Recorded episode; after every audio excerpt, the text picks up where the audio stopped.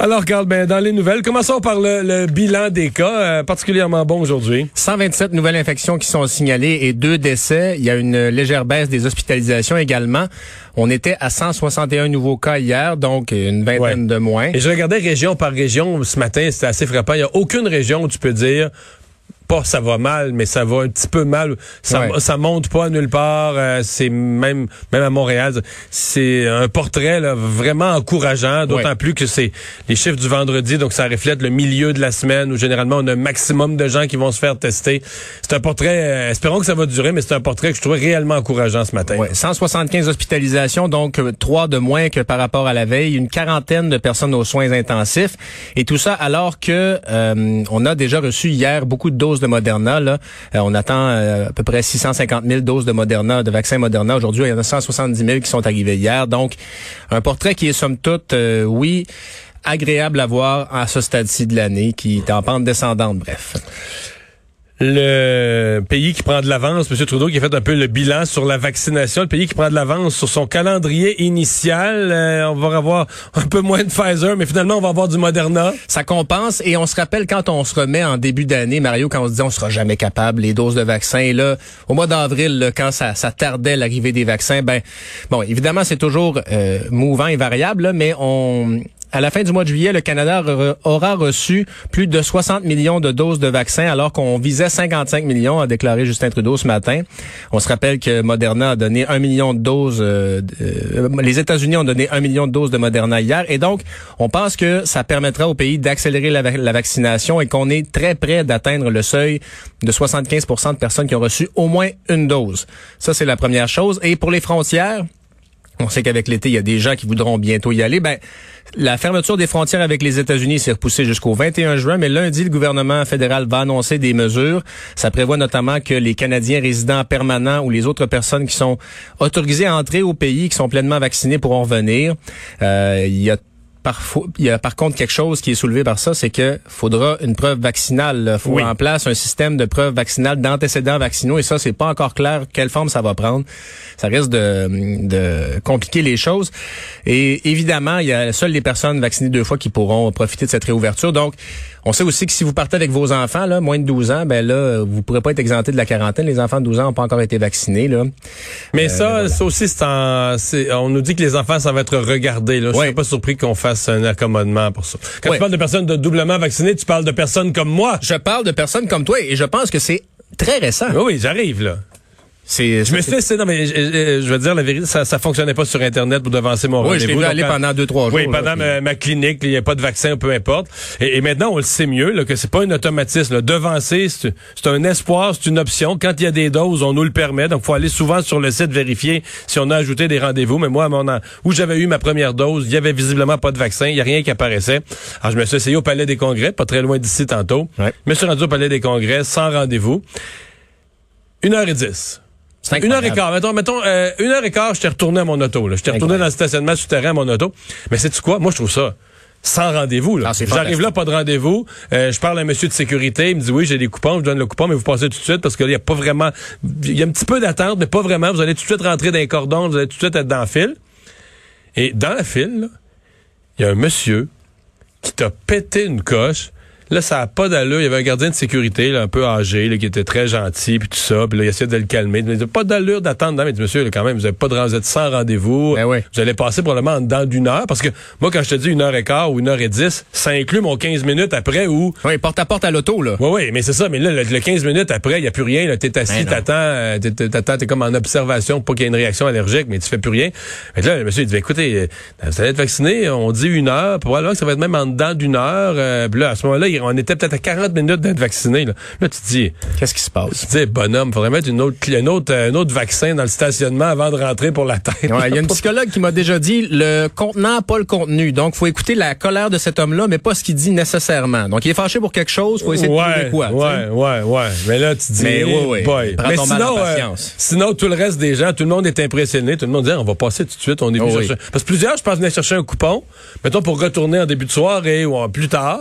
Mais les gens non, embarquez dans le fil, ça, passe, ça avance. Avec rendez-vous, j'ai été vacciné au Palais des Congrès également, puis moi j'étais, mon rendez-vous était en fin d'après-midi, puis il y avait beaucoup trop de, gardiens de sécurité pour les besoins de la cause. Là, tu disais bonjour à 10-12 personnes, là, mais puis j'ai réussi à devancer mon rendez-vous également, mais ça donne, je sais pas comment tu te sens, là, mais ça donne, tu dis bon, peut-être qu'il y aura une troisième dose nécessaire, mais moi je suis bien content. Ça allège l'esprit. Mais j'ai pas le même, euh, j'ai pas le même sentiment. La première dose, j'avais le sentiment de quelque chose de plus gros, c'est-à-dire que ouais, le début de le début de la fin, mais surtout l'idée que on vit quand même à une belle époque. J'avais cette émotion-là qu'on vit une belle époque parce que, vous est arrivé, hey, c'est pas le, c'est pas la première pandémie, parce qu'il n'a pas, n'a pas tous les ans, mais si tu lis l'histoire de l'humanité, l'histoire de la planète, même jusqu'à la préhistoire, des pandémies là, qui ont... Tu sais, la population mondiale, mettons, à un moment donné, était rendue à 800 millions. Ouais. Oups, ça redescendait à 600. Là. C'était ça, là, à l'époque, une pandémie. Là. La population mondiale coupait de 15% 20% Il y a des populations entières, des villages entiers où tout le monde mourait. Disons, on vit à une époque quand même où, en dedans d'un an, des chercheurs d'un laboratoire, du monde qui ont étudié jusqu'à 32 ans, là, qui ont pas arrêté depuis... Là, ils nous ont trouvé des solutions. Fait que je trouvais quand même que j'étais privilégié. Là, je suis plus dans l'esprit de dire check. OK. C'est réglé. C'est fait. Le sentiment d'aller s'installer dans la zone de repos après le vaccin, là, la première fois, là, et là, tout le monde se regarde un peu avec, avec les yeux un peu fermés parce que le sourire. Là, moi, je m'assis dans la salle de repos, là. Puis là, je, je check mes courriels, puis quelqu'un qui me demandait de l'argent. là. J'avais promis d'acheter des billets, puis c'était pas encore payé. fait que j'ai pris mes minutes pour y faire un transfert interact. T'as pas, pas été héritier d'un riche euh, prince saoudien, là. Non, non, non, non. Ça m'a coûté de l'argent dans la salle de ah, repos. Fait que, bon, c'est ça. J'ai même pas, j'ai même pas relaxé.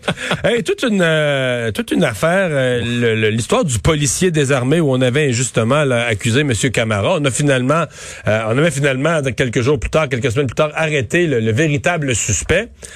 Mais là, ce suspect-là en question était dans une cellule avec un co-détenu. Ouais. Et voici ce qu'on a su ce matin. Là. Ben, le suspect aurait tué son co-détenu. En fait, Ali N'Urakai, 21 ans, il, donc il devait comparaître cet après-midi pour faire face à une accusation liée à l'événement, tentative de meurtre et outrage à un, cadavre. On, sait donc que c'est lui qui a été arrêté après cette, euh, cette chasse à l'homme invraisemblable là, pour une, à la suite d'une arrestation erronée à Montréal. Donc, il reste toujours détenu et il reste aussi détenu. Parce que là, dans, dans une cellule à deux, quand l'autre est mort avec plein de traces de violence, ça raccourcit, ça raccourcit l'enquête sur les ben, suspects. Là. Oui, ben c'est ça. Ça prend pas des, des, des fins limiers pour trouver qui est le coupable dans, dans ce temps-là. Alors, euh, histoire assez troublante, évidemment. Donc, euh, il va, il comparaître cet après-midi et puis. Euh, ça va s'ajouter à son dossier évidemment d'agression contre le policier. ma foi, histoire assez assez triste, assez sordide. évidemment, on va continuer à suivre ça, mais c'est c'est ma foi très rocambolesque.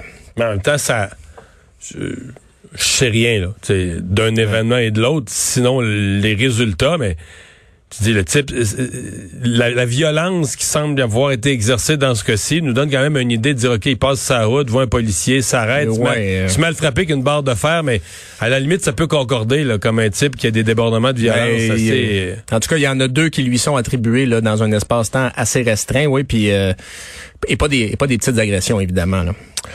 Euh, chez Walmart, les caissiers sont peut-être en voie de disparition. Ouais, les caisses en libre service prennent du galon chez Walmart et à la fin de l'été, la multinationale va lancer un projet pilote à sa succursale de Sainte-Agathe-des-Monts. Il n'y aura plus de caissiers du tout. Euh, c'est un, donc un projet pilote qui est lancé au Canada et aux États-Unis. Il y aura tout de même, le, quand on va chez Walmart, il y a souvent un, employé qui nous aide aux caisses parce que parfois le code marche pas ou la, la balance fonctionne pas. Et il faut, euh, faut avoir de l'aide. Euh, on a choisi cette succursale au Québec parce que c'est là où les clients prennent déjà le plus les caisses automatisées, du Walmart. On sait qu'il y a des entreprises comme Decathlon là, qui, eux, tu, mets ton, ton, item dans un panier et ça scanne tout seul aussi. Ils sont pas les seuls. Euh, parce que ça, c'est le vrai avenir. Le vrai avenir du paiement automatisé, c'est pas là, que la personne se s'installe puis se bat puis travaille une demi-heure de temps à scanner puis là quand le petit papier est plissé ça scanne pas c'est que tu vraiment des espèces de transpondeurs. Je sais pas si tu as vu, il y avait des expériences, c'est Amazon, je pense qu'il y avait des expériences aux États-Unis. Je veux dire, tu, mettons, tu passes avec 14 items, là, puis ça fait bip, les 14 items sont, scannés, sont scannés d'un coup. Là, voici les, tu sais, ça scanne tout ce que tu as. Et euh, tu mets ta carte de crédit puis c'est payé. Là. Eh ben, puis évidemment, il y a différents modèles de caisse, mais euh, pour être dans la chronique consommation, la, chez Decathlon, là, ça fonctionne. Là, le papier, ça, ça, fonctionne très bien et c'est pas, euh, t'as pas à placer ton code devant un lecteur. C'est simplement en déposant dans un genre de panier que ça se scanne tout seul. Euh, évidemment, chez certains syndicats, on parle de ça comme une, abomination parce qu'on on croit que c'est pour euh, réduire les, les, les conditions de travail. Cependant, la compagnie dit écoutez, on est en pénurie de main ben d'œuvre, ben ben alors il y aura un déplacement. Là, là, il va falloir qu'on se branche parce que je comprends que dans les années 80, quand il y avait de l'automatisation, on disait on crée du chômage, on avait un chômage de 14% Mais là, tout le monde cherche des employés. Fait que des opérations qu'on va devoir automatiser, mécaniser, il va y en avoir. Préparez-vous. Tout le monde manque de main-d'œuvre. Tout le monde a de la difficulté à trouver de la main-d'œuvre. Les entreprises, la seule solution, c'est de s'automatiser. Oui. Et donc, euh, je crois qu'on a une nouvelle de dernière heure. Ah non, c'est le, c'est encore l'ancien résultat. Je pensais qu'on avait une, mise à jour sur Dominique Ducharme, ah, là, mais c'est pas encore sorti. Mais donc voilà, des, et des caisses comme celle-là, on en voit chez Dolorama, on en voit de plus en plus. Et euh, ça va évidemment, euh, ça va prendre de plus en plus de place chez Walmart notamment. Notre collègue Geneviève Peterson qui a porté plainte contre un individu pour des propos menaçants euh, et euh, ben, l'individu est en cours. Oui, Patrick Cloutier-Bolduc, 35 ans, a plaidé non coupable à un chef d'accusation de communication indécente euh, hier au Palais de justice de Montréal. C'est un homme qui avait menacé notre collègue Geneviève Peterson à la suite d'une histoire impliquant le chef du Parti conservateur Eric Duhem sur les réseaux sociaux. Et il envoyait des messages vraiment disgracieux à notre, notre collègue et... Écoutez, il a eu cette parole à la sortie du, du palais de justice. s'est défendu en se disant ça a déjà calmé sur les réseaux sociaux. J'ai jamais écœuré personne. C'était juste une fois, sauf que j'ai choisi la mauvaise personne. Et toute une réponse. De... Ouais, ouais, c'est ça. Un beau un génie. Un beau champion. Et ce à quoi notre collègue a répondu, il n'y a pas de bonne personne à cibler. Alors, euh, et on me glisse à l'oreille que Dominique Ducharme est positif à la COVID-19, Mario. Donc, vraisemblablement, ça devrait être Alex Burrows qui sera à titre d'entraîneur-chef euh, en remplacement derrière le banc du Canadien. Euh, donc, euh, comment Dominique Ducharme a-t-il contracté la COVID-19 dans un, environnement aussi ben, remarque, dans l'amphithéâtre à Las Vegas, La nouvelle circule. Il y a au moins un chroniqueur de TSN qui est là-dessus. Ouais. Le Journal de Québec parle au conditionnel, aurait obtenu un résultat positif. Donc là, on parle de 10 jours d'isolement, ça veut dire qu'il est plus entraîneur pour le reste de la série. Non, mais ça n'a pas d'allure. J'avoue, ben, je suis scié. On verra aussi le... Excusez-nous, là, on parle là-dedans parce qu'on est sur nos ordis, mais... Donc voilà, ben évidemment, c'est c'est euh, c'est un autre euh, un autre rebondissement pour le Canadien de Montréal. Donc Dominique Ducharme qui semble pas pouvoir être en mesure de d'être derrière le banc ce soir si ce, ce, ce résultat positif est est bel et bien le cas. Puis là, qu'est-ce qui devient pour la suite, Mario? Parce que tu te posais la question pour la suite des séries, mais est-ce qu'il va y avoir un autre test demain ou est-ce qu'il faut absolument mettre en place cette, cet isolement de 10 jours-là? Mais, euh... mais là, s'il y a des tests positifs, confirmés positifs, après moi, c'est le protocole. Il n'y a pas, pas d'entre-deux. C'est le protocole complet, complet qui vient... Euh, qui vient prendre le dessus, euh, ben écoutez, on va, on va suivre ça ben euh, de, minute en minute là, dans les, les, heures qui viennent. Et comme quoi, hein, cette série-là est pleine de rebondissements et lors du dernier ça, match, un gros là. Euh, plus d'entraîneur-chef là. Ouais. Et disons que on peut puis on peut pas vraiment coacher à distance par Zoom là, on s'entend. Ouais, ben tu peux tu peux donner tes conseils avant le match, mais, il y, a des décisions qui se prennent en 4 secondes là. Ben l'entraîneur adverse change de joueur, qu'est-ce que tu fais? Il reste deux minutes à jouer. Qui, euh, qui est en forme à soir pour pour jouer des minutes critiques, pour soit marquer un but ou empêcher l'adversaire de marquer? Ben je sais que tu es un fan de football euh, Mario, je sais pas si tu as vu le film de Paterno sur Joe Paterno, c'est un film de HBO et il avait été blessé dans un entraînement, il s'était fait rentrer dedans par un joueur et il gardait sa fonction d'entraîneur-chef, mais il coachait du haut de la galerie de presse et donnait ses ordres vraiment via radio. Mais c'était parce que c'était Joe Paterno à l'époque, là. Euh, mais c'était pas la COVID non plus. Ouais. Et, l'avantage que tu as au football quand même, c'est que les jeux, le jeu s'arrête à chaque fois. Ouais. Le hockey, c'est un jeu en continu, les changements de joueurs, etc. Enfin, euh, des parents et élèves bouleversés par la noyade d'un élève de 10 ans. En fait, on a eu deux noyades d'enfants là dans le dernier 24 heures. Ouais, une jeune. Euh, d'abord, ce garçon de 10 ans qui s'est noyé hier à la base euh, plein air de Sainte-Foy, c'était un élève de l'école d'éducation internationale Filto. Et évidemment, les élèves et les parents sont sous le choc. Euh, il y a une mère qui raconte, euh, une mère qui racontait par exemple qu'elle a demandé à son, fils comment s'est passé la journée. Il lui a dit le matin ça a bien été, mais pas l'après-midi. Puis c'est plus tard qu'elle a appris ce qui s'était passé. Euh, les services d'urgence, évidemment, ça, a bouleversé les enfants. Et ce matin, les écoliers ont lancé simultanément des avions de papier par les fenêtres de leur classe pour euh, rendre un hommage à, leurs camarades. Il y a évidemment du soutien psychologique qui a été offert euh, aux élèves. Donc, on rappelle l'histoire. Jeudi, les écoliers s'étaient rendus à la base de plein air. C'est une petite... petite balade en vélo et c'est vers midi et demi, bref, que le, 911 a été appelé.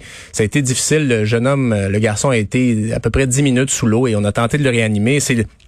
Une deuxième noyade dans la même journée parce que il y a une fillette de deux ans qui s'est noyée également dans un étang situé à l'arrière d'une résidence à Wotton, au nord de Sherbrooke. Et donc, selon la Société de sauvetage, il y a eu 95 noyades au Québec en 2020. On est à 24 depuis le début de l'année 2021. C'est un message qu'on lance, évidemment. Ça peut se passer très vite. Alors, faut rester vigilant, évidemment, à partir du moment où il y a un plan d'eau pas très loin de la maison et quand on fait des sorties sur l'eau. On va d'ailleurs en parler de, de sorties sur l'eau un peu plus tard dans l'émission avec notre collègue Vincent Dessureau qui euh, fait pas mal de bateaux sur le fleuve ces temps-ci pendant ses vacances. Il est toujours étonné de, ce qui arrive comme incident, ce qu'il constate comme imprudence. D'ailleurs, il y a quelqu'un qui a trouvé une épave d'avion par euh, accident. Et ça, c'est fascinant. Euh, faire de la plongée, ça peut évidemment vous, vous donner plusieurs surprises. Et c'est un plongeur qui s'est rendu dans la, euh, excuse-moi, le lac Simon, c'est en Outaouais. C'est euh, Monsieur, attends un peu que je retrouve, Mark Sarazan. C'est un plongeur qui y va souvent. Et là, il s'en allait chercher du bois dans le fond de, dans le fond de du lac, et il a trouvé un avion qui date qui daterait de la Deuxième Guerre mondiale. Il a pris des photos, mais là, ça demeure, euh, somme toute, secret parce que l'armée canadienne est dans le coup également.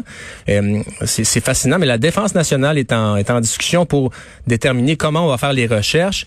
Mais l'homme dit avoir vu des, des cadavres et du kérosène dans l'avion qui s'est écrasé là il y a plusieurs années. Il y aurait 150 coffres autour de l'épave. C'est un scénario de film un peu de, de, chasse au trésor. Euh, c'est pas la première chose qu'on retrouve. Euh, des, c'est pas la première fois qu'on retrouve des, des, des, éléments du genre dans le lac Simon. En 2007, on a trouvé un hydravion qui était disparu depuis une cinquantaine d'années.